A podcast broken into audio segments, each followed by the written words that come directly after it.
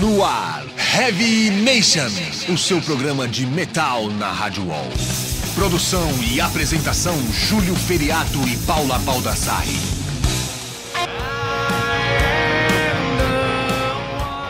Fala, Headbangers! Começa agora mais um Heavy Nation, o 37. Dessa vez eu não erro, hein? Júlio Feriato, meu grande amigo. E aí, Paulo, ainda bem que você não errou dessa vez, né? Semana passada foi feio, hein? Foi feio, Pulou fiquei igual aí. Chaves, né? É. Mas tudo bem, né? Que dessa vez aí tá escritinho aqui no meu roteiro, 37. A Aí semana eu, passada tava também. Ai, eu não tava enxergando, tava fazendo a louca. É que você tava, né? Ah, tava cachaçando, né? Mas tudo bem, acontece nas melhores famílias, né? Júlio, hoje a gente tem convidados especialíssimos aqui, né? Temos um convidado que, de uma banda que tocou no Temos dia dois do. convidados. É, dois convidados, aliás, desculpa. Dá pra voltar? E só pra saber, né? Nando Melo, Aquiles Priester. Não é Nando Melo e Aquiles Priester. Ah, vá! Não, Ah, não, tô só falando porque muitas vezes as pessoas falam, tá, mas o teu nome como é que fala? Então eu já virei Sprister. Não, Sprister. Então pra gente não perder tempo, já, já perdendo, né? Então, Desculpa. temos... então, Paulo, temos dois convidados de uma banda que tocou lá no dia do Metal Nacional. Banda Angar, Nando Melo e Aquiles Priester. Sim, aqueles Priester Salve, conhecido salve. como o povo da batera, né? É, É, sou, sou do povo da bateria, é isso aí. Bem-vindo ao. Heavy Nation, Aquiles. Prazer imenso estar aqui. A gente já tinha escutado muito falar, né? E agora a gente vai participar como banda. Isso é muito legal. Sempre bem-vindos, né? As portas estão sempre abertas pro metal nacional aqui, principalmente pras bandas boas e pros amigos, né? Pode vir aqui, que Muito obrigado. é sempre assim. Vamos rolar som primeiro, daqui a pouquinho a gente volta batendo papo com eles? E tem muita coisa pra falar hoje. Ai, gente, ela... Ai, ai, ai, ai, ai. Tem muita coisa pra falar. Ai, que medo. Ui! Então vamos ouvir Negligence da Eslovênia com Mind Decay. Dá um tapinha no volume aí.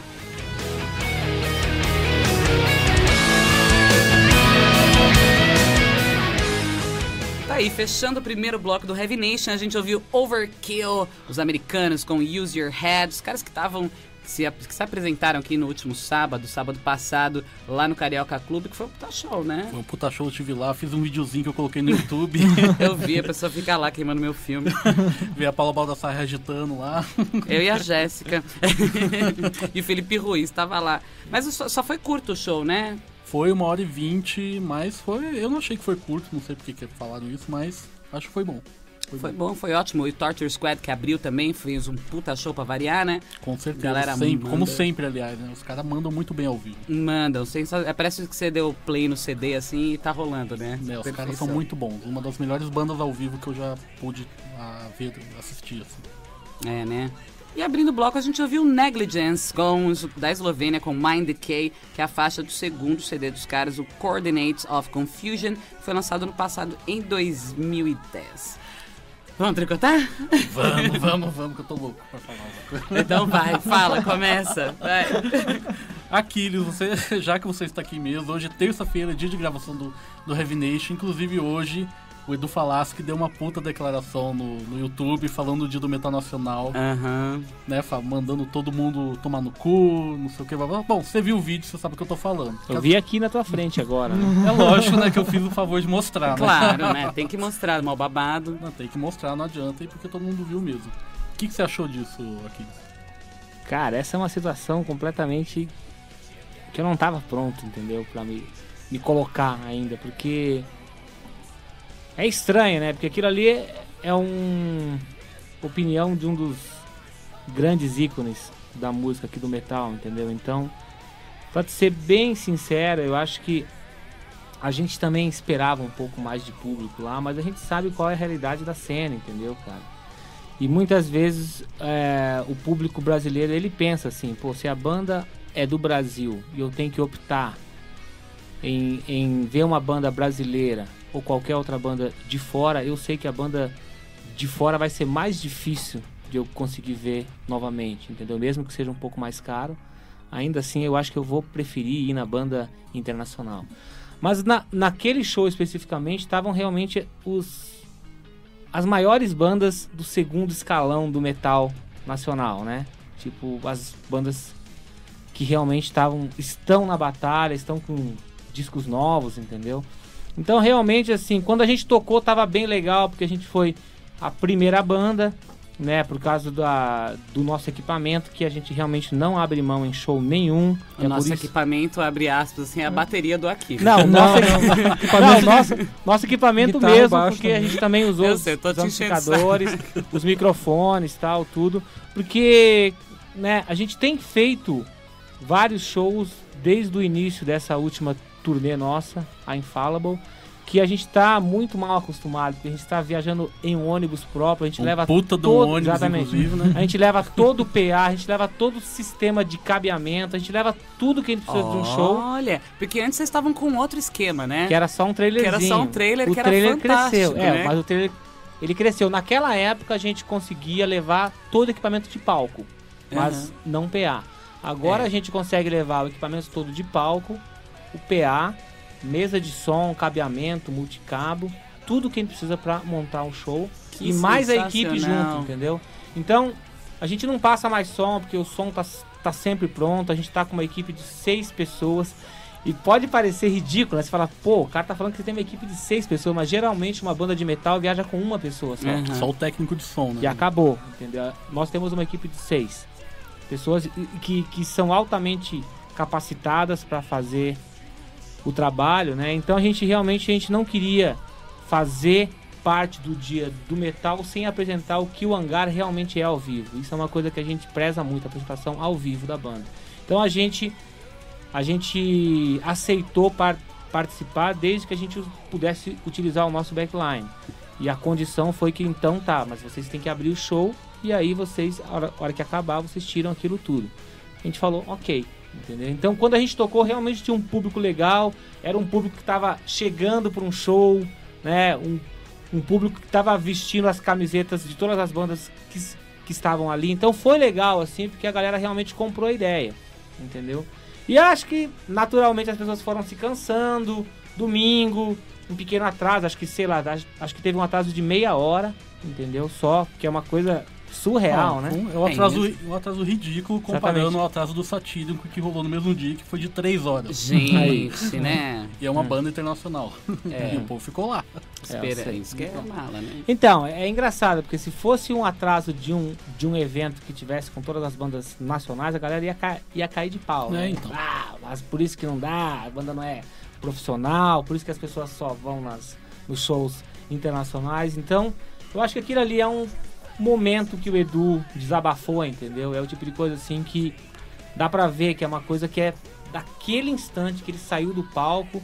E isso que foi legal, porque o pessoal que tava fazendo as entrevistas, ele enche- eles encheram o nosso saco várias vezes pra pegar a gente logo depois do palco, entendeu? Aham. Só que, pô, a hora que eu saio do palco, eu tô completamente molhado, cueca, tudo. Então eu falei, não, pera aí, deixa eu só tirar a roupa, tal, trocar.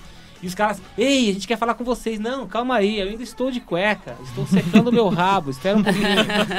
Entendeu? E aí, tipo, uns 15, 20 minutos, então baixou a adrenalina. É Um- claro. Um, pouco. Então aí você tá um pouco mais consciente do que você tá falando e tal, não sei o que. Mas assim, tem mais é- tempo. o que entendeu? ele quis dizer no vídeo que, que o público brasileiro é alienado. Tipo assim, só escutam sempre as mesmas bandas e não dão apoio pras bandas nacionais e tal. Você concorda com, com ele nesse sentido também? Que Cara- sempre é a mesma coisa, o pessoal paga, prefere pagar eh, 300 reais no Iron Maiden do que 40 pra ver um festival daquele.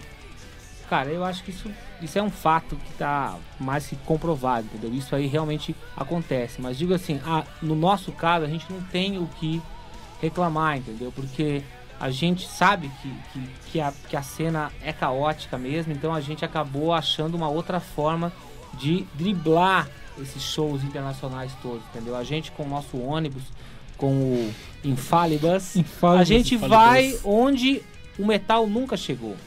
Isso é legal porque também acaba diminuindo o custo Exatamente. de produção, que acaba É. diminuindo o custo de ingresso, que acaba Exatamente, levando é. mais pessoas. E o que acontece também nesse caso dessa nossa turnê recente, quando a gente fecha um show daqui a dois meses no Rio Grande do Sul, a gente já começa, mesmo que mesmo que seja um workshop ou então um show acústico, naquela mesma rota, porque a gente já sabe que o ônibus vai ter que fazer esse trajeto de ida e volta, entendeu? E a gente não tem agente, a gente não tem empresário, a gente que faz tudo. Pô, que Entendeu? legal. É, entendeu? Então a gente tem controle 100% de tudo que acontece, entendeu? A gente que comunica a equipe, que horas que tem que sair, onde é que a gente vai sair, a gente que paga a equipe, a gente que controla a conta, né? Então, a gente que conta o merchandising, a gente que manda fazer. Então, é uma banda que é uma escola do rock, cara. Nós somos a escola do rock. Olha só. Entendeu? E o Nando quer falar, fala. Não, é. Só complementando, né? Eu respeitei muito o vídeo que eu vi do, do Edu pelo momento que ele. Que ele, ele falou que ele estava sentindo, né? Mas a gente não pode culpar o público somente por esse momento. É, tem todo um fator Ah, econômico. o Aquiles né? falou que a gente, a- nós, o Hangar é uma, é banda que não tem agente, então quem, quem gerencia toda a banda somos nós, né? É, e, e marcação, marcar show, toda a parte de merchandising, de controle de estoque, controle de tudo da banda, quem faz somos nós. Quando tu tem um contexto que é desfavorável para você, que é o contexto, esse contexto da cena metal, que, que, que ficou bem, bem claro né, nessa declaração do, do Edu, você tem que achar alternativas para se colocar dentro daquilo ali. E é o que a gente faz. Então, eh, da, nossa, da minha parte, assim, eu não choro. Entendeu? Eu não choro, porque a gente fez 110 apresentações de, de 2 de abril de 2010 até o momento. E a gente tem mais agenda até janeiro para fazer. Mas porque ah, E todas com bom público. todas com, com público pertinente à nossa cena e ao nosso trabalho. E fiel ao trabalho da Exatamente, é. Não- Meu, a gente nunca, desde que, desde a época que eu saí do Angra, eu sabia que, que não ia ser fácil, porque a gente ia recomeçar Uhum. onde a gente parou. A banda parou em 2003, entendeu? Então, de 2003 a 2007, quando foram os últimos shows que a gente fez, aí esporadicamente a gente fazia um ou dois shows. Então, sempre foi a banda paralela do baterista do Angra, que naquela época nem era o Aquiles Priester, era um baterista do Angra. É, Entendeu? verdade. tem esse negócio de você construir o seu nome, das pessoas esperarem alguma coisa do que você faz e também dos trabalhos que você faz, né?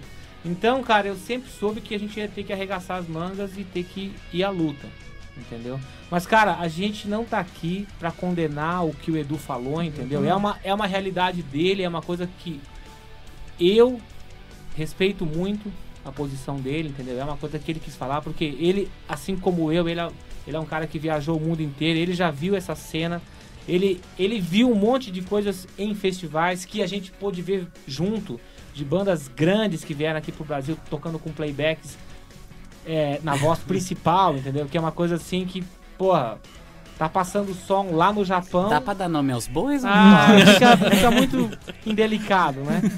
Mas assim, Eu a gente curiosa. passando, a gente passando É som banda internacional mesmo. no Japão, a gente passando som no Japão e a eh, e a voz do cantor principal lá no palco, sendo que o cantor nem estava lá. Gente, Caramba. que babado. e aí hein? os, os caras se xingando em outra língua lá que a gente nem sabia porque alguém apertou o play na hora errada. Entendeu? Então, Aconteceu isso com o Lorde, que é a banda finlandesa. Aham. Entendeu? Pô, então, cara, tipo, a, A gente sabe, entendeu? É, a gente sabe muito bem o quanto, o quanto custa, entendeu? Você fazer um disco, porque aquilo ali ele falou que é uma coisa muito certa, entendeu? Pra, pra você fazer um disco hoje em dia, pra que as pessoas baixem só depois, é realmente dói, entendeu? Você fala, pô, paguei uma mixagem fora, paguei uma passagem pra ir pra fora, pa- paguei a masterização fora, então realmente custa, cara.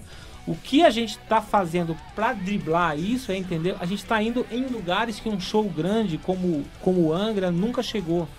Então a gente chega lá com um E ônibus Isso é nosso- legal também. Exatamente, é. Porque gente- não adianta as pessoas só ficarem nesse eixo Rio, São É, Paulo, Curitiba, não, Porto Alegre, não, não, sei o quê. não é o tem que caminho. realmente pegar, sabe, ir pra Mossoró, lá no canto, Meu, a gente fez show. uma turnê o ano passado, em agosto.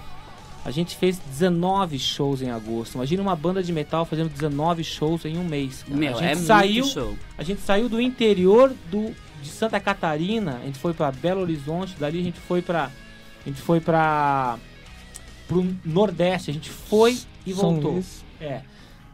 Cara, nessa viagem foi a primeira vez que a gente tava viajando com esse ônibus nosso. A gente estourou, nós estouramos quatro pneus. Nossa. Entendeu? Então era uma coisa completamente nova assim pra gente. Então, isso isso mostra o quão ruins estão as nossas estradas, entendeu? E pra você trocar um pneu de um ônibus não é uma receita Não é tão fácil tranquila, entendeu? É, né? exatamente, levantar é. Entendeu? Então, cara, é, são o tipo de coisas que, que a gente só tá passando porque a gente tá fazendo, entendeu? E pra todos esses lugares onde a gente foi, a gente levou uma estrutura que nenhuma banda gringa nunca vai levar. Que o, que o que a gente tem ali dentro daquele ônibus, ali, poucas bandas gringas vão ter algum dia, em termos de equipamento e qualidade humana de pessoas que querem fazer história. Entendeu? Então tem tudo isso. Então, quando a gente vai numa cidade do interior do Rio Grande do Sul, como Ijuí, e chega num teatro do Sesc, Sesc. Com, os in- com os ingressos esgotados para 700 pessoas, a gente sabe que a gente está fazendo história e que a gente está fazendo a nossa parte pela cena. E pri- principalmente pelos brasileiros, né? Porque Exatamente, isso que é é. legal também. Não adianta a gente Entendi. falar, pô, ninguém vai no show. Mas aí, de Exatamente. repente, nos lugares onde não tem, A- As exatamente. pessoas não é- é- a- eu me lembro que o, que o Humberto Gessinger cantava que ele vivia longe de- demais das capitais, né? é. Esse processo no metal tem que ser o inverso, porque São Paulo é a capital do metal, É. mas a gente não vai fazer história tocando em Curitiba, Porto Alegre, São Paulo e Belo Horizonte. Não vai mesmo. A gente tem que levar isso além, porque o Brasil tem 5 mil cidades e tem tipo 200 cidades acima de 100 mil habitantes, Né? ou 50 mil habitantes. E que muitas O delas Melo, nunca viram um é. show de O metal. Melo é uma estatística, cara. É. É, impressionante. Ele estuda todo o mapa, ele sabe, se você fala assim, um cara me liga e fala, meu, eu queria fazer um show aqui onde? É em Itapaçaquinaquia, ele já fala. Eu já é sei, eu já sei. Goiás, É, é, são exatamente. tantos, tantos quilômetros daqui, a gente vai gastar tanto, passa tanto. É assim. É, a gente já calcula Cara, é o sensacional, quilômetro, né? É, exatamente. A gente, eu já calculo as a quilometragem, já vê quais as cidades que são importantes em volta, porque é lá que tá o metal. É. Não é em São Paulo, nem em Porto É, Alegre, entendeu? então. Lá que estão as pessoas. Só pra vocês terem uma ideia, em Caruaru foi a maior receita de merchandising da história do hangar. Quase, Jura? quase 4 mil reais. Pô, Caramba. tá 4 vendo? mil reais. Então aí você fala, pô, mas onde é que tá o dinheiro dos caras, entendeu? As pessoas trabalham, gente. As pessoas, né? É, exatamente. e aí, se o cara vê um show de qualidade, ele vê, pô, os caras vieram São Paulo, cara, de ônibus aqui. Pô, nós passamos três dias viajando até chegar lá, Aham. entendeu? Pô, quando você passa três dias viajando pelo Brasil, não importa a região, você vê coisas que você nunca vai ver na tua vida, Tipo, entendeu? E- Ah, tipo, estradas terríveis, a forma, a condição que as, que as pessoas vivem, entendeu? As pessoas que você encontra, outros músicos que você encontra ali em rodoviária tocando com violão e, e- e sanfona, e os caras vêm compartilham ali contigo o que, que é a história deles, entendeu? São tipo coisas que você não vai ver no Rio, você não, você não vai ver em São Paulo. é, as pessoas. Entendeu? Você até vê, mas as pessoas não, não enxergam. Exatamente, você, você, você não tem tempo aqui pra dar atenção pra um negócio desse, entendeu, cara? E, e ali não, ali você tá fazendo um negócio que, que as pessoas, pra ter acesso a um show similar àquele, eles têm que viajar 300, 400 quilômetros É, para uma capital.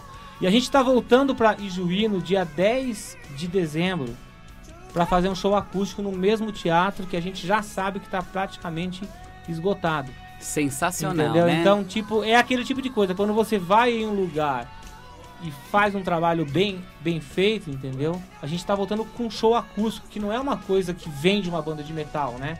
É um outro Uhum. trabalho, mas ainda assim é digno do que a gente sempre fez, que, que é sempre um trabalho muito bem feito, muito bem produzido, muito bem pensado.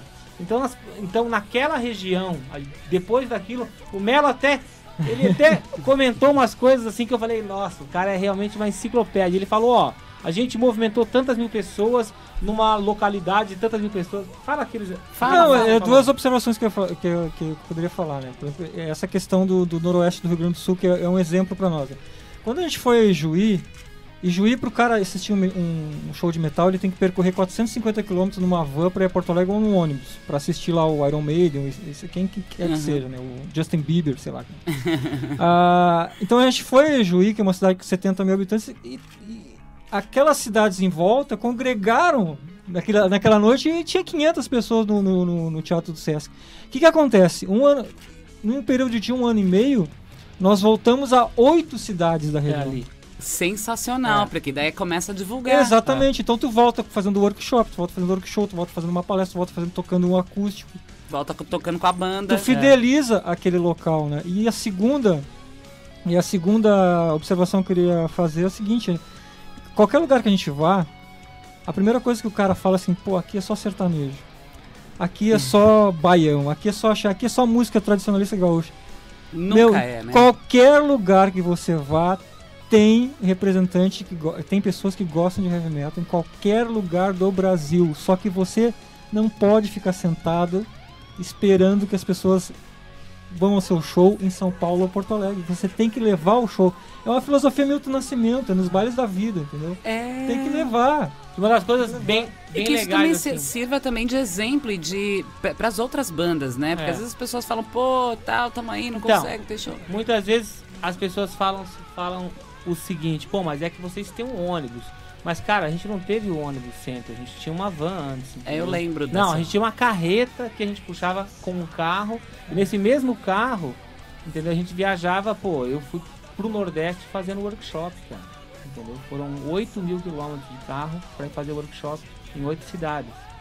Entendeu? Então, o cara que foi ali no workshop meu, ele nunca mais ele vai esquecer aquilo. Porque ele viu a mesma bateria que ele só via em foto, que ele via em, em DVD, entendeu? E ele vê um puta de um som, uma estrutura que o cara vai lá num workshop meu e ele fala, pô, então isso aqui é um workshop. Qu- qu- Quando ele vai num outro workshop, ele chega lá e não é nada daquilo. Fala, ah, então isso aqui é um verdadeiro workshop. Aquilo lá era uma mega, era um mega workshop, entendeu? Então a gente tem esse, esse cuidado com o que a gente apresenta pros fãs para realmente marcar as pessoas, entendeu? Claro, e isso isso é às vezes legal. dói e custa bem caro. É, pois é, barato que não é, né? Mas vamos rolar um som então? A gente vai rolar dois sons do Hangar agora, né? Desse disco novo, o Acoustic Hangar But Plugged In. Isso- E que é um disco bem bacana, assim, que você tava brincando que era metal universitário, É, né? as pessoas, Pô, vocês se venderam. Eu falei, não, a gente não se vendeu. Tá cara. tocando metal Tá aqui. tocando metal. É, metal. isso O é metal. Kiss fez Unplugged, todo, É. todo mundo fez É, Unplugged. gostou. É, igual aquela mas, época, mas né? esse é o primeiro de uma banda de metal do Brasil, né? É, tem razão. Pioneirismo. Pioneirismo mesmo. E não é acústico MTV, foi bancado por eles mesmos, gente. Exatamente, é. Então vamos ouvir a primeira Haunted by Your Ghosts e na sequência a gente ouve mais uma do Hangar, Based on a True Story. Tá aí, fechando o bloco a gente ouviu os alemães do Sunvoisen com Spirits, que é do disco Soul Season, que é o segundo e último trabalho da banda foi lançado em 1992, né, Júlio? Mais uma das minhas catadas de Grave Digger. É, o cara é mó grave digger, ele sai cavando, cavando os buracos, ele descola umas bandas assim que ele desenterra, né? Mas essa banda foi muito boa. Então são só dois álbuns, esse aí foi o último, bacana pra caramba. É triste, né? Mas antes a gente ouviu uma dobradinha de Hangar aqui no Heavy Nation. A gente ouviu Based on a True Story, que é a balada. E ainda a gente ouviu Haunted by Your Ghosts, que é a música que tem o videoclipe que tá rolando já. Exatamente. Então. E É a música que apresenta o nosso novo vocalista também, né? O André Leite. Meu, o cara manda muito, né? Eu Um gostei. achado. Gostei pra caramba. Porque eu, eu gosto bastante do Nando Fernandes. Eu acho ele um puta vocal, mas esse cara aqui também é bom, né? Pra Excelente. caramba, né? Então. Excelente. Como foi chegar esse vocalista, o Aquiles? Cara, a gente tava no meio do processo de gravação desse disco, né? E aí a gente teve que fazer a troca porque o vocalista não podia mais ficar na banda por, por problemas pessoais, né? Nessa época a gente só tava pensando em dar sequência, né? Ao trabalho. Então aí o Daniel Fernandes, que é o nosso técnico de som, mostrou esse vídeo pro Nando Melo numa das viagens que a gente tava lá no sul. E aí o Nando Melo, né, plantou a sementinha de mal. Ele plantou a sementinha do mal em mim. Falou, A "Ó, Aquiles, sementinha vem do cá." bem, né? É, Eu vem diria. cá, vem cá, ó, olha isso daqui, olha isso aqui. Aí eu, aí eu olhei ali, tinha uma figura, né, que é, que é uma pessoa assim que é muito próxima a mim, que eu gosto muito, que é o Eloy.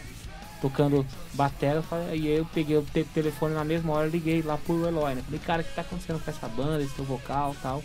Ele falou, cara, a banda tá parada, porque, né, uma banda que as pessoas não não não estão levando isso como a coisa mais importante da vida deles. Então, quando tem, show a gente faz, quando não tem. Mas o André é, é uma pessoa que merecia uma chance na, né, na tua banda Angara aí. Aí eu liguei pra ele, foi extremamente rápido, assim, em, em, tipo três dias ele tava lá no estúdio, ouviu o material, adorou, né, que ele já, já conhecia o que a gente tinha feito com o Nando, então ele sempre gostou muito da voz do Nando, né, e aí ele abraçou a ideia, entendeu, e ele pegou um pepino extremamente grosso, Sim, mas o cara segurou a onda, Segurou hein? extremamente bem porque tem o set acústico e tem o show elétrico, que é completamente diferente disso. Então ele teve que aprender dois repertórios, Nossa. entendeu? Pra cantar ao vivo, né? Das, as músicas dos outros discos, né? E pra gravar também. E aí, né, tipo. Pra gente também é muito difícil, porque tem shows que a gente faz na sexta-feira, a gente faz show elétrico e no sábado a gente faz show acústico. Que são as mesmas músicas, mas são versões completamente diferentes. Entendeu? Mas, cara, a gente tá super satisfeito com o momento da banda, assim. Eu acho que sempre quando acaba rolando uma troca, assim, na, na banda, tem sempre uma coisa boa, né? Porque vem uma outra pessoa que você começa a trabalhar, então aquilo ali te motiva outra vez. Geralmente quando desgasta um pouco a relação, né? As coisas parecem que estão, sabe, não vão, ou então você mesmo não tá mais tão motivado, porque você percebe que aquela pessoa que não tá mais tão afim, tá segurando o negócio, então aí você já acha que não vale mais a pena você fazer tanta força, porque tem, tem gente na banda que não tá afim. Então isso tudo acaba desmotivando, né? É, porque é uma energia, né? Exatamente, é quando se tem uma pessoa que não tá legal, isso acaba afetando. Afetando, E é. aí você tenta sempre trazer essa pessoa de volta, né? Pô, vamos lá, vamos lá. Mas aí Uhum. che- chega uma hora que quando a pessoa põe na cabeça dela que ela não pode mais fazer aquilo, aí não, aí não tem santo. Ainda mais metal, né? Que é uma música que é.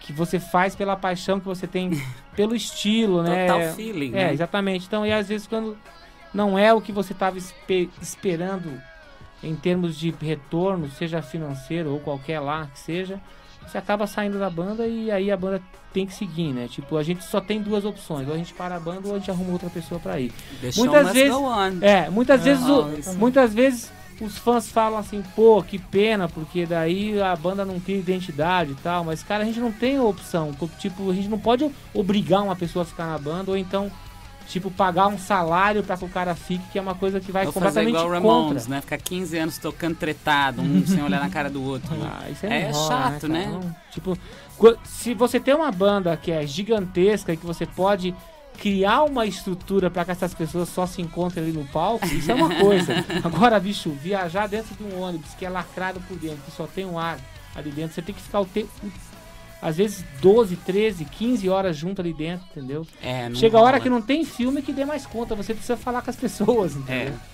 E aí quando não tá rolando a sinergia mais, acabou, cara. Então acabou. tava rolando um desgaste, então. Ah, exatamente, é.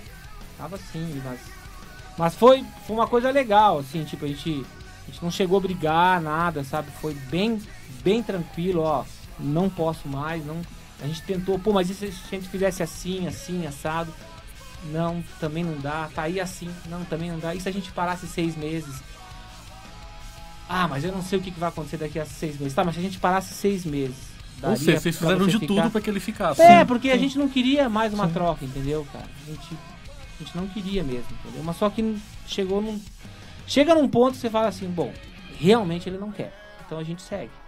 É, e o que tá sendo um negócio que tá legal pra todo mundo, né? O Nando tá aí na carreira solo dele que tá bem bacana, Uhum. né? Vocês pegaram um vocalista muito legal. Eu tava dando uma olhada aqui no encarte também, esse lance das mãos, cara, eu curti isso. Curtiu? É, que é muito legal de você apresentar as pessoas pelas mãos. De onde que surgiu isso? Eu, é por causa desse formato acústico, entendeu? Porque assim, na verdade, todos, todos os nossos encartes, assim, a gente sempre faz uma coisa que é bem linkada com o cenário do show, com o videoclipe, com o site. Então, se, Uhum. se você entra lá no nosso site, a impressão que você tá é que você está numa extensão do, do, do nosso encarte. É, que Se sempre você- foi assim, no anterior, os outros Exatamente, sempre é, vai rolando é, essa... Exatamente. E aí, quando veio essa ideia de pegar e fazer o disco acústico, eu falei, pô, o acústico é uma coisa mais intimista, né? Então, o cara, pra tocar uma coisa, ele tem que usar a mão dele. E essa mão, né, de cada músico é que é o tempero, né? Você pode pegar 10 bateras, botar eles na mesma bateria pra tocar a mesma música, elas vão soar 10 baterias diferentes. Assim, Uhum. baixo, cantor muito mais, entendeu? Guitarra. Então eu falei, pô, então é pela mão, entendeu? O negócio. Aí que eu apresentei a ideia pra banda, falei, o que vocês acham de fazer um negócio di- diferente, né? Ficou muito E aí, bacana, é. né? Ficou bem, Então, Eu gostei. ficou bem original, assim. É, e é legal que tem uns, ah, umas mãos que estão com instrumentos. Na verdade, todas as mãos estão com seus devidos instrumentos, exatamente, né? é. E eu não sabia é. que você tinha uma tatuagem do hangar aí no, no Aqui, braço. É. aí, exatamente. Isso é legal, porque isso. Quando, quando o cara tatua a- o logo da banda dele, é porque o negócio é tipo. É É, sério. meu Todos filho. temos. É né? sério. Todos, todos vocês? É. Não, Fábio não tem. É, o Fábio não tem o ainda porque ele tava com medo. Ah, Tem medo de fazer tatuagem. Não, é, sei lá. Talvez ele ainda ache que ele vai sair da banda, então é melhor não às arriscar. vezes não, é que nem eu. Eu não tenho nenhuma tatuagem. Sim, mas você não tem uma banda que todos eles têm. É, tem razão. Eu. É e, é, e é uma coisa engraçada, porque as pessoas que saíram da banda, elas também não, não quiseram fazer, entendeu? A tatuagem. Então, eu, eu acho que assim, tatuagem, quando você tem certeza, É. você faz. Quando você não tem, você não faz. Tipo, o cara pra fazer a tatuagem, ele tem que tá ser, tem que estar certo que ele vai ficar na banda pra sempre, né? O Fábio não sabe ainda, eu acho que de repente ele pode querer sair, seguir uma carreira mais de sertanejo, de pagodeiro e tal. Não, mas mesmo se, Os caras ficam aloprando o cara, né? Só na trollagem aí do Fábio. Ô, Fabião, pô, bicho, tem direito de resposta aí, hein? não, mas mesmo se não ficar na banda, fica algo como que foi- que fez parte da vida dele, né? Tá ali. É, cara, Ah, mas, mas é, diferente. é diferente, Dependendo se, se- porque igual você é casado com uma pessoa. É. Aí de repente, beleza, enquanto você tá ali é lindo e tal, de repente me rolou uma treta, uma bosta, sei lá. Não, que acabou de um jeito chato. Você tem o nome da, da pessoa lá tatuado. Você vai olhar aqui, você vai cobrir a tatuagem. Faz outra por cima. É, você cobre ali, ou então, quando você entrar numa outra banda, os caras vão dizer, pô, você continua com essa tatuagem aí, pô. Pô, que ou merda, então a né? mulher é a mesma É, coisa. tipo, pô, apaga esse essa nome aí, porra quem que é? aí. Minha irmã, né? Que assim, quem, quem, quem que é Isabel aí? É minha irmã. Então é sempre bom você trabalhar com siglas, né? Tipo, você, você põe uma sigla, você pode falar pras pessoas, ah, isso aqui é uma coisa que só eu sei e é pra mim. Eu não isso aqui pra mais ninguém. Pronto. Então, aqui, vou anunciar o próximo bloco, porque depois eu quero voltar com um assunto que você deve estar cansado de falar já, mas eu tenho que falar sobre Ah, caralho. Pega aqueles. A gente vai com os Sótheis dos Estados Unidos, The Oppresso Liber. Tá aí, fechando o terceiro bloco, a gente ouviu Dimo Borger da Noruega com The Night Masquerade, que é faixa do clássico Enthroned Darkness Triumphant, de 97, que é o trabalho que revelou Dimo Borger ao mundo, né, Júlio? Né, foi esse mesmo. O pessoal acha que é, que é os trabalhos mais atuais, mas foi nessa época aí que tudo começou a acontecer pra banda. É, então, e os caras mandam muito bem, né? Banda, e na minha opinião, é o melhor álbum deles, de longe, assim. É o melhor álbum. Foi um, é um divisor de águas na, na, na cena do black metal, assim. Foi esse álbum aí. É, a Noruega sempre foi um berço muito bacana, né? É que antes o, pessoal tava acostumado com aquele som mais ríspido, mais, né, aquela coisa mais. Como, a gente falava, caixa de abelha. É, Né, e chegou o Dimo Borg com esse álbum aí, meu, cada, os caras movimentaram, vieram com uma coisa diferente, tudo, e foi muito bom. Uma puta repercussão. Lindo. E abrindo o bloco, a gente ouviu Sótheis dos Estados Unidos com The Oppressor Liba, que é a faixa do CD The Oppressor Liba de 2008. É engraçado esse The Oppressor Liba, que eu não sei o que quer dizer isso aqui não. Nem eu. Que, que eu, depois vou procurar no Google. Não, eu já, eu já, eu já é. procurei saber uma vez, algo não sei o que do opressor. Que opresso? Opressor? É, algo do opressor, é isso aí. Já, Pô, É cara porque fica me- é meio alemão. É, então. Ou, ou alemão. mesmo. Não, alemão não é. não Porque você- nada a ver. É, é Liba, ver, escreve cara. diferente, Não, é- liberdade do café expresso. Ah, certo. Tá resolvido. Aliás, vamos ver, eu quero- alguém traz um cafezinho expresso aí pra gente, faz favor. Vai, Júlio, pergunta, que eu vou ali pegar um café expresso pra acalmar o Aquiles depois da pergunta. Não, não é nada demais. Então, Aquiles, você fez teste pra entrar no Dream Theater, cara. Como é que foi isso? Como é que você chegou até lá e como é que foi fazer o teste com os caras Você foi um dos sete finalistas, né? Ou seja, um dos sete melhores do mundo, cara. E representou o Brasil muito bem. E representou o Brasil, cara. Como é que é isso aí pra você, assim, pra sua carreira, pra você como pessoa? Cara, foi, foi demais, assim. Mas antes disso também teve uma. Teve uma. Tem aquele choque, né? Eu me lembro que nessa mesma época, acho que um pouco antes disso, né? Lá por setembro do ano passado, eu tava em férias, lá em Foz do, do Iguaçu, onde eu vivi durante muitos anos. E aí recebi uma mensagem do Eduardo Martinez, né?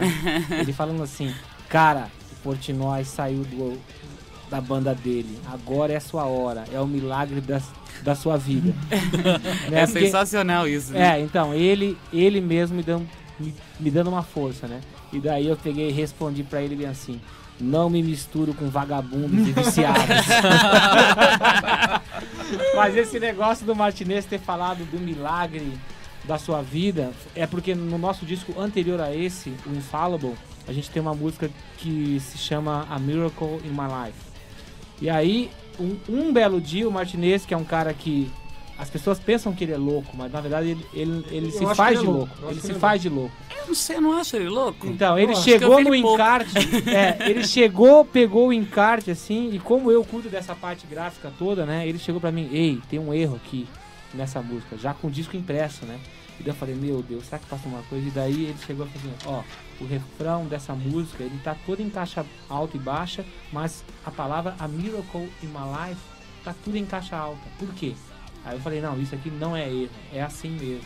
Tá, mas por quê? Aí eu falei pra ele, não, teve uma vez que eu tava em Erechim, quando eu tava fazendo a produção da banda Holiness, eu tava lá e aí a Stephanie, a vocalista, ela me levou numa, numa cartomante, que ela falou que essa cartomante era incrível, fantástica e, e que ela via tudo. Entendeu? E bem nessa época a gente tava começando a trabalhar no disco Infallible. E aí ela. O resultado daquela sessão foi que ela me disse. É, é, repita todos os dias que você está pronto para o milagre da sua vida. Repita isso todas as vezes, as vezes que você lembrar, você fala isso. E aí, a partir daquilo, Virou um mantra, disco, virou mantra. e aí eu assim. pensei o seguinte, bom, a única forma de eu fazer isso ficar mais forte ainda é fazendo as pessoas que curtem a minha banda cantarem isso. Então vai parecer mais Aham. vozes falando isso, entendeu? Só que o significado até então só eu e o martineiro a gente sabia. Acho que nem o Melo sabia ainda. Olha Entendeu? só, Então, o Melo sou- sabendo em primeira mão. Primeira Revelando e, e todos vocês também. E aí por isso que ele falou isso, entendeu? E aí ele falou, ó, o milagre da sua vida chegou, né? E aí eu re- respondi isso brincando pra ele, não misturo com vagabundo e viciado. Até porque eu achava que era uma coisa completamente impossível, né, cara? Eu morando aqui no Brasil, os caras da banda me chamarem pra fazer um teste, uma audição, qualquer coisa. E aí começaram a aumentar os boatos, boatos, até que quatro dias depois que o Portnoy tinha deixado a banda, o Vini Moore, guitarrista com quem eu tinha feito uma tu turnezinha fora, ele também tinha um contato com o empresariamento da banda e o empresariamento da banda ligou pra ele perguntando referências minhas, né? Pessoais e musicais todas. E aí ele falou, cara, a gente fez uma turnê de 30 e poucos dias juntos. Foi incrível a energia do Aquiles tocando. Às vezes a gente não tinha tempo pra dormir, ele chegava no show, era o show perfeito, como se tivesse passado um dia legal, dormido, se alimentado direito e tal. E uma coisa legal que ele vai fechar completamente com todos vocês, ele não bebe, não usa drogas, é caretão, é extremamente metódico, profissional, sabe? Um cara que não vai incomodar vocês, entendeu? E aí o cara falou, pô, então me passa o e-mail dele. E aí o Que Vini, ótimo. e aí o Vini me ligou, né? Eu tava lá em Foz, ele me ligou, cara, se prepara que eu acho que os caras vão entrar em contato contigo. Daí entraram, você foi pra lá. E você escreveu pro Martinez? Não, então, antes de eu responder pros caras, foi na época da Expo Music do ano passado, a gente tava ensaiando, então eu comuniquei a banda, falei, cara, ó, aconteceu isso, eu não falei nada ainda, não sei o que dizer, o que, o que, que vocês acham, entendeu? To- Todo mundo vai, vai pra puta que pariu, sobe daqui, vai, faz o teste, pô, você tem que ir, vai ser bom pra caralho pra gente também, como banda, entendeu? Claro.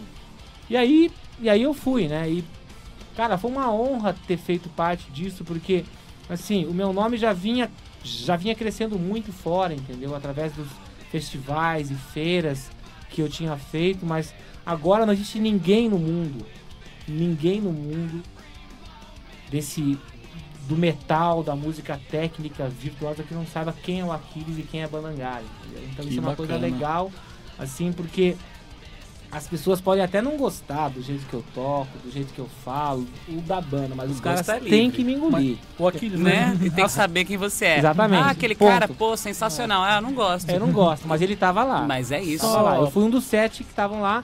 E o que foi mais legal é que aqueles outros seis caras, eu costumava ver os DVDs deles na minha casa? Pra aprender coisas novas. entendeu? Então foi incrível. Todos eles já tinham participado do maior festival de batera do mundo, que é o Modern Drummer, que eu tive a honra de participar esse ano, sendo o primeiro é, é, baterista de metal do Brasil a tocar lá. Então, e o DVD tá saindo lá fora essa semana. tudo! É, exatamente, entendeu? E Pô. só tem músicas do Hangar e do Frikiz lá, entendeu? Ó. Então, tipo, é- isso é uma, con- uma conquista muito grande que não tem como mensurar. Você, você ter você entrar pelo maior portal de música no maior mercado, que é o mercado americano. Entendeu? Então, tipo, eu acho que tem muitas coisas boas que ainda vão acontecer, como já estão acontecendo. E assim, eu, na, na primeira vez que o Edu falasse que veio aqui, ele, a gente come- começou a comentar sobre a edição que foi no YouTube, com o seu teste lá, tudo lá, que, que apareceu você errando muitas vezes. Daí o Edu falou, meu, acho que, eu acho que o Aquiles foi um pouco prejudicado né, na edição, porque não é possível que ele só tenha errado. Como é que foi? Não, mas eu não só errei, cara. não. então, é porque na edição... Cara, É óbvio que o cara não sabe, né? Tipo, Claro, mas na, cara... na- edição que os caras fizeram, a impressão que dava é que você errava toda hora lá, e, tipo assim. Não, não. Pô, nem, nem, nem que nem, nem que eu tivesse que tipo tentar errar, eu não ia conseguir E ainda, errar tanto. e ainda tem o jogo aí, mesmo se ele tivesse errado tanto, ele tava lá entre os sete. Não, mas, in- Não, agora mas independente assim, disso, não, É, não nem é isso, cara, nem é isso. Entendeu? O tempo todo é, eles mesmos falaram, entendeu? Pô, Aquiles teve problemas com visto pra chegar até aqui. Então, no, no tempo que eu tive pra, pra praticar, eu tava ao mesmo tempo preocupado se eu ia conseguir ir. É. Entendeu? Pô, eu tava praticando em Tatuí, lá num sítio pra ficar isolado, e eu tinha que vir pra São Paulo pra ir fazer entrevista que não dava certo, e eu tive que ir pra Recife pra ir fazer o visto lá. Então, junta, ju- eu perdi quatro a cinco dias. né? Fora isso, entendeu? Meu, foi bem claro, entendeu? Eles falam, pô, Aquiles foi um cara que a gente respeita muito. Pô, o cara veio aqui, se entregou pras músicas, tocou as músicas extremamente bem. Eles falam isso. O Petrucci falou isso na edição da Road Crew passada. Aham. Ele ainda fala, falou, falou bem claro, cara, o Aquiles é um baterista excepcional. A gente se Pode falar fudido. Esse é o a gente a gente teve uma grande honra de, de fazer aquele som junto com ele e ele veio aqui e se entregou, tocou as músicas extre- extremamente bem. Nenhum baterista tocou todas as músicas inteiras bem, entendeu? Eles, eles me falaram isso lá. E eles e pô, o Jordan depois que eu errei a- aquele erro do final daquela música, que é uma das piores músicas que tem do metal progressivo de todos os tempos. Entendeu? Eu errei na, no último compasso. Entendeu? E aquilo pra mim foi assim, era, era a cerejinha que faltava pra minha audição ser perfeita até então, porque as outras duas músicas eu tinha tocado inteiras.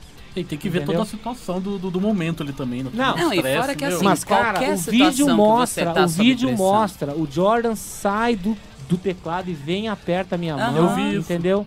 Pô, aquilo ali significa o quê? É, você é um palhaço. né? É, Não é, entendeu? É que Só as- que, cara, brasileiro é terrível, mania, né? entendeu? Tipo assim, as pessoas criam, criam um, um, um mito, entendeu? Que não tipo existe. Assim, Nossa, o cara só errou. E, porra, o Vigil apareceu ele três ou quatro vezes, te- Síndrome do vira-lata. tentando Nacional. fazer a mesma coisa e os caras, pô, não tá encaixando. Não, pera aí que vamos de novo e tal.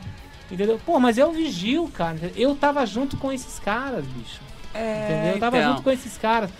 O dia que alguma dessas outras pessoas entender o que que é você num mundo do tamanho que a gente tem, ser selecionado pra você ir fazer teste na maior banda de metal progressivo de todos os tempos, que é respeitado por todos os tipos de músicos, de todos Aham. os estilos. O dia que ele souber o que que isso significa, Ser escolhido entre os sete. É, foi o que eu sempre Ele- Entendeu? bastante. Aí ele pode começar a pensar em falar alguma besteira dessa que da, que da mesma forma não vai importar. E todas as pessoas, entendeu? Todas as grandes pessoas, grandes bateras como Jim Castronovo do Journey, Nico McBride, os caras me mandaram e-mail, parabéns, vi a sua audição, fiquei feliz por você ter estado entre aqueles sete caras. Entendeu? Então isso é muito importante, cara. Isso significa muito mais do que essas picuinhas que as pessoas escrevem na internet que você não vê quem são as pessoas, você, você não sabe o nível cultural dessa pessoa, você não sabe quem Mais é, mais- entendeu? Eis o grande problema da internet, que é o que eu sempre digo. Todo mundo tem voz ativa, mas ninguém sabe o que falar. Exatamente. Então as pessoas têm aquela coisa. E também tem aquela coisa da mágoa de cabocla que as pessoas Cara, têm, mas né? eu Aquele fico ódio de muito feliz. Eu De quero Tipo, ai, podia ser eu, ai, podia É. não sei o quê. Sabe? É. Mas eu só, fico- salient- né? só salientando aqui, independente de ter errado ou não, você tava entre os sete. Ou seja, É, então. É, Então, eu você fico sabe muito- que uma coisa que eu, eu, eu, eu não, não reparei nisso como um erro, porque assim, eu não sei, eu não toco bateria, assim, eu sei fazer um chá com pão muito do mal feito ali, sabe aquela coisa ridícula, horrorosa, sabe, que você fala, ô minha filha, né? Vai, pega essas baquetas, guarda, vai trabalhar na Volks que você ganha mais. É tipo isso. É, é tipo isso. Então, assim, ahn, pra quem. Eu adoro bateria. Eu sou uma pessoa fascinada por bateria. Eu tenho vários bateristas prediletos no mundo, sabe assim? Tipo, obviamente que, né, o Aquiles também tem. O Aquiles também é um dos meus bateristas prediletos, porque o cara manda muito. Enfim, tem aquele monte, né, de Terry Bowles, que eu sou mó fã do cara, enfim, não sei o quê. E, cara, não é fácil você tocar uma coisa que, por exemplo, principalmente se você vai tocar uma música pronta do, de outra banda. Ah. Entendeu? Porque assim, o cara já é um batera virtuoso, não sei o que, não sei o que. Então você tem que pegar todo o feeling, tocar aquilo. E assim, por mais que você tá colocando o seu ali, não é fácil, meu. Porque tem umas viradas ali, umas porra ali que você fala, mano, né? É, não, não é. Não é pra Não, qualquer você um. tá vestindo o sapato de uma outra pessoa que essa, que essa pessoa vestiu esse sapato por 25 E anos. pisa torto pra fora. É, entendeu? Sabe? E 25 você tem que anos, adaptar cara. o teu Então, pé. Exatamente. E tem Então, uma coisa bem de brasileiro aí, né? Você pega qualquer lugar do mundo, principalmente na Europa, Estados Unidos, termina o campeonato nacional de futebol lá e pergunta qual é a colocação do teu time. Ah, chegamos em sexto, foi, bem, foi bom pra caralho esse ano. É, Aqui no Brasil, se o cara chega em segundo, pronto, já é ele é o fritado. pior, ele é a mesma Pegou coisa que chegar zero. Em, é, pegou zero, é a mesma coisa que chegar em vigésimo. Então, Mas é uma característica Cara, nacional essa aí. Olha é só. absurda, né? Eu fui Tipo- recentemente, eu fui fazer. Eu fui fazer. Fui participar de festivais de bateria no México, no Canadá, na Espanha e também nos Estados Unidos. Em todos os lugares as pessoas vieram e me parabenizaram. Cara, você foi um Claro. Com dos sete. certeza. A gente Cara, te parabenizou você- aqui. É, você merece respeito. Você foi um dos sete. Ponto. E assim, aqui você É. rep- representou. mais nada. entendeu? Mais Exatamente. nada. Aproveitar aqui pra te paranime- para, parabenizar Aham, obrigado. por, por, ter, por ter sido um dos sete. Representou Pela o Brasil, segunda vez. Pela segunda vez. Foi, representou o Brasil muito bem e é um orgulho nosso aqui, com certeza. Então, isso aí também gerou outras coisas, né, cara? Eu, eu fui chamado recentemente, que é uma coisa completamente nova, que é a primeira vez que eu vou falar agora no programa aqui. Tadã. Eu fui chamado para fazer uma turnê mundial com o guitarrista Tony McAlpine. E é por isso que entendeu? É. Agora, vocês sabem quem são os outros bateristas que tocaram com o Tony McAlpine? Eu não sei, eu sou Fala aí. Chucra, me fala. Steve Smith, Jim Castronovo, que é o meu grande ídolo, o Glenn Sobel, que é um grande batera, o Atman Nur, recentemente é, Marco Miniman, que também estava lá fazendo audição, Virgil Donati, que também estava lá fazendo audição, e durante muito tempo tocou o Mike Terrano. Então, Então, eu vou ter que só interpretar a monstro. música de todos esses caras, entendeu? E possivelmente, eu tenho certeza que o Tony McAlpine, ele viu o vídeo da audição e ele viu os vídeos do meu DVD mais recente, tocando as músicas do Ongar, e ele simplesmente falou, esse cara, ele tem capacidade de tocar qualquer música minha. É óbvio. Pô. Agora, na cabeça, na cabeça do brasileiro, ele foi lá e errou, entendeu? Mas não é essa a questão. Não, mas nunca Não é- foi, nu- né? Nunca, Nunca foi. Nunca Mesmo. foi. Bom, falando no. no- vamos, vamos ouvir então, pra galera ter uma noção do que, que é. A gente, a gente só vai trocar a ordem dos tratores aqui, Tá. botar o Iron Maiden depois, só pra gente ouvir o Tony McAlpine primeiro, pra galera saber do que se trata, pra ver o que, que é que você vai sair em turnê, que é foda. É, e quem toca essa, essa música é meu grande ídolo, o Jim Castronovo. Porra! Hundreds and thousands. Dá um tapinha no volume aí, que agora aquele Bister vai fazer uma turnê mundial com o cara. Se você estiver rodando o mundo também, segue o Aquiles, vale a pena.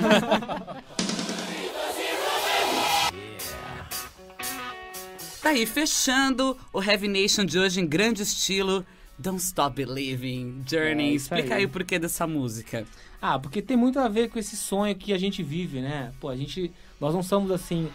As pessoas da banda Angar, nós não somos assim tão novinhos, mas a gente, a gente vive esse negócio da música como se a gente tivesse 20 e poucos anos, entendeu? Mas a É música, incrível né, isso. é ageless. Exatamente, é. idade. E, é- e, e essa música, ela retrata exatamente isso, entendeu? De, de você acreditar nas tuas coisas, de você sair do- da tua zona de conforto, de você enfrentar a grande cidade, de você ir à luta, que é que tem um pouco a ver com a minha história, né? Pô, eu morava- morava em Foz do Iguaçu, Uhum. né? Que é distante pra caralho, longe demais Das capitais. das capitais, entendeu? Fui a Porto Alegre, vim pra São Paulo, entendeu? Então, pô, e, e a minha história é completamente louca, né? Porque assim, eu- a minha primeira aula de batera foi aos 22 anos, cara. Eu até aos 29 anos eu tava trabalhando numa multinacional de terno e gravata. Mas quantos anos Então, você tem aqui?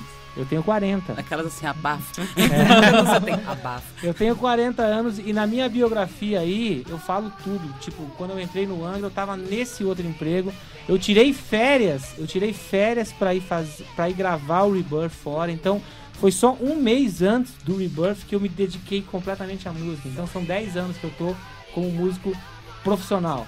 Então, se você for ver as coisas que eu consegui fazer em 10 anos, cara, são coisas assim que eu não acreditaria. Então, essa música que é uma música que é muito importante, assim. Todas as vezes que que, que, que ela toca em um momento certo, assim, ela realmente Isso. emociona. E você gosta da versão que o Glee fez dessa música?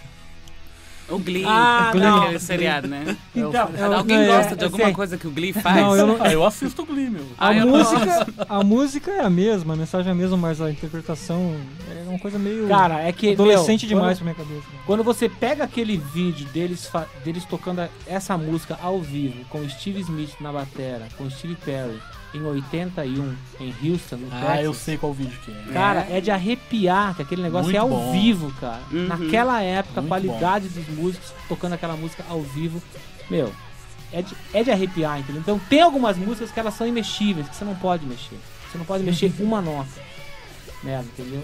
E quando você, e quando você vê umas versões assim, meio festivas assim, é, pô, não é o tipo de coisa que eu gosto. E o, e o tipo de música que eu toco, assim, eu sou dessa, dessa escola, entendeu? Se tá gravado ali no, ali no disco, você tem que ter certeza do que você tá fazendo, porque é o que o fã vai querer ouvir, entendeu? E, e, e, a, e, a, e a gente segue essa escola dessa fidelidade musical. E antes a gente ouviu o Iron Maiden, Caught Somewhere in Time. A primeira música que você ouviu? Primeira música não, né? Primeiro metal, né?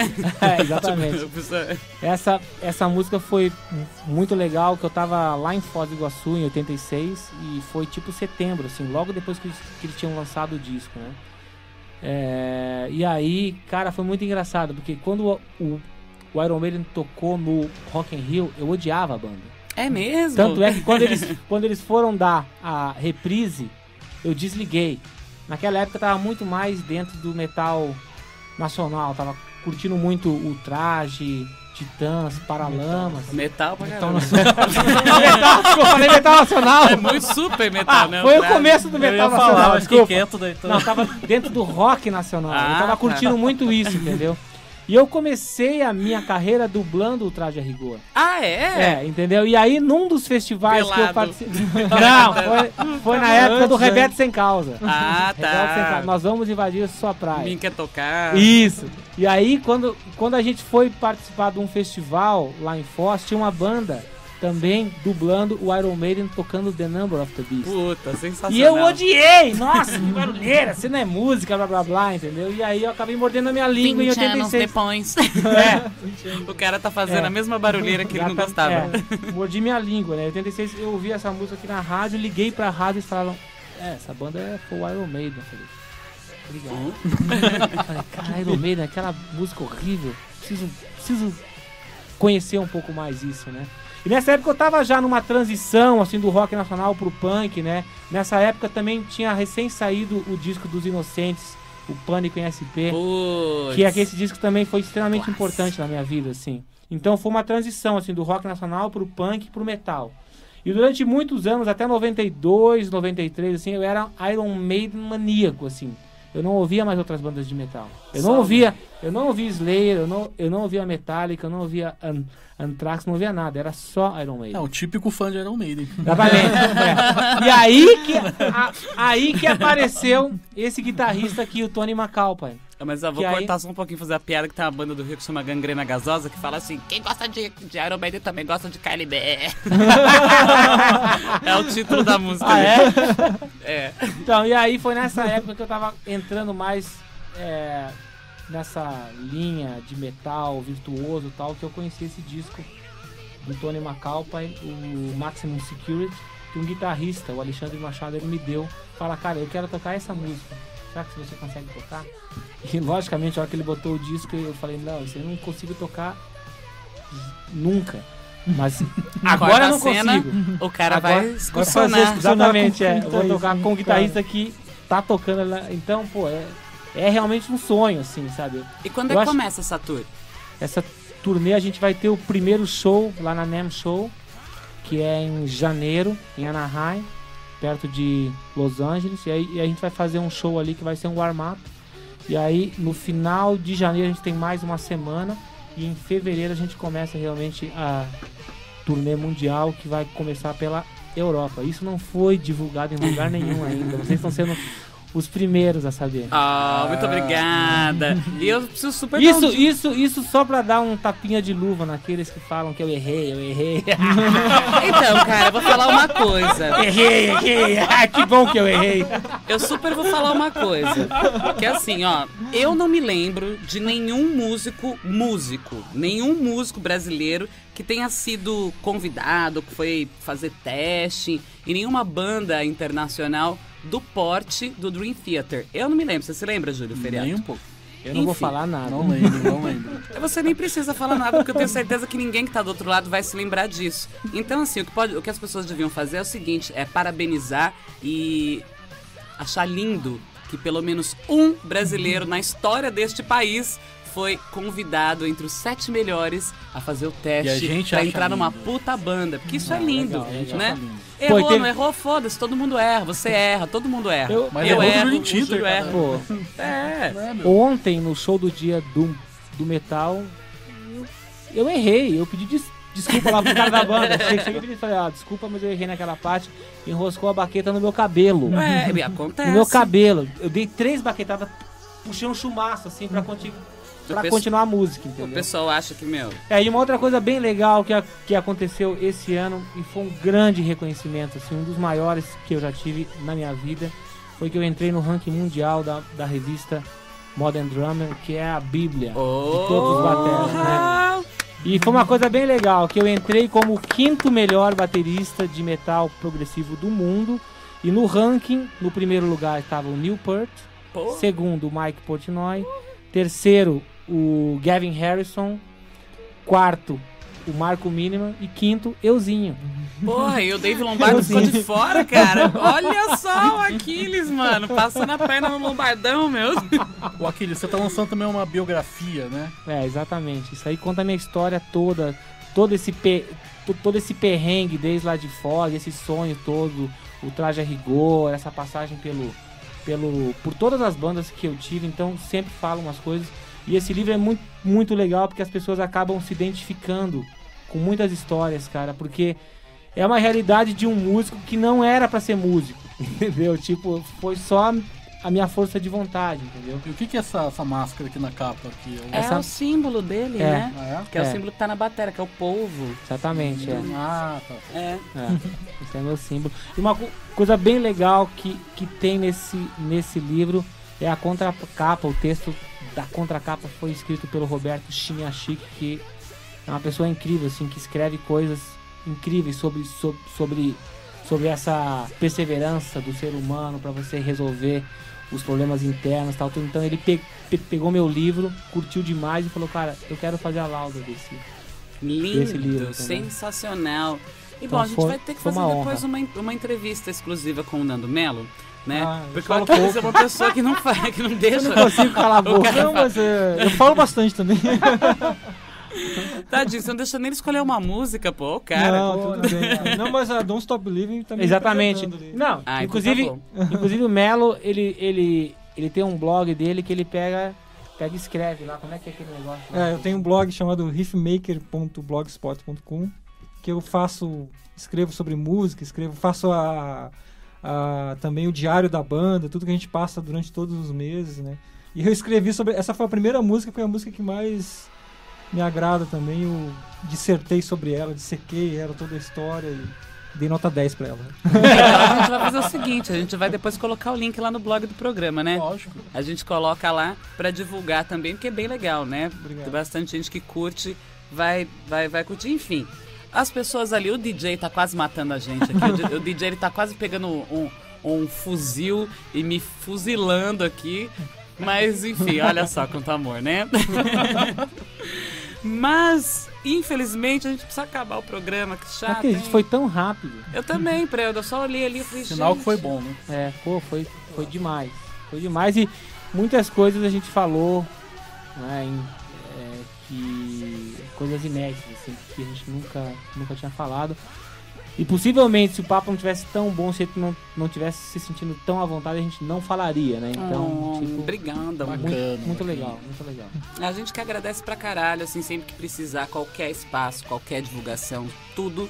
Assim, o Heavy Nation é de vocês. E, e deixa eu Obrigado. falar, e deixa eu falar no ar aqui também que eu comentei que eu só uso camiseta de banda brasileira quando eu conheço os integrantes da banda. Quando eu conheço os integrantes da banda e quando eu sei que os caras são gente fina. Então aqui você pode ter certeza que eu vou usar a camiseta do, do hangar. Muito Ah, obrigado, muito obrigado. cara. É uma honra. Aí eu tô esperando a minha também, porque o pessoal me trouxe pra mim. Desculpa, Sabe que desculpa. eu sou Pô, a gente menina. não sabia, pô, a gente não sabia. Que Mas tudo bem, eu feia. ganhei uma bonita do Corsos que eu vou fazer um vestidinho. Mas o Corus é banda irmã. né? Os caras estão Fazem super parte do irmãos. time. Do time dos guerreiros do metal. É, história, história. Só então, muito bom aí. Vambora, Paula. Vamos nessa, né? Que Ainda tem que ir lá pra Santo André ainda. Terra querida. Então é isso, muito obrigada pela presença. Valeu mesmo. E até o próximo Heavy Nation. Assim que Maravilha. quiser, é só ligar. Muito obrigado. Para quem tiver mais interessado em conhecer um pouco mais sobre a banda, sobre essa nova fase da banda, do nosso disco acústico, por favor, visitem www.angar.mus.br. Lá você encontra tudo sobre a banda e também as notícias mais fresquinhas sobre tudo que a, que a banda tem feito e também sobre os discos, videoclipes. É um site bem completo. É verdade. É, eu já entrei várias vezes. Bacana. Então é isso. Falou, Headbangers. Falou! Tchau. Tchau!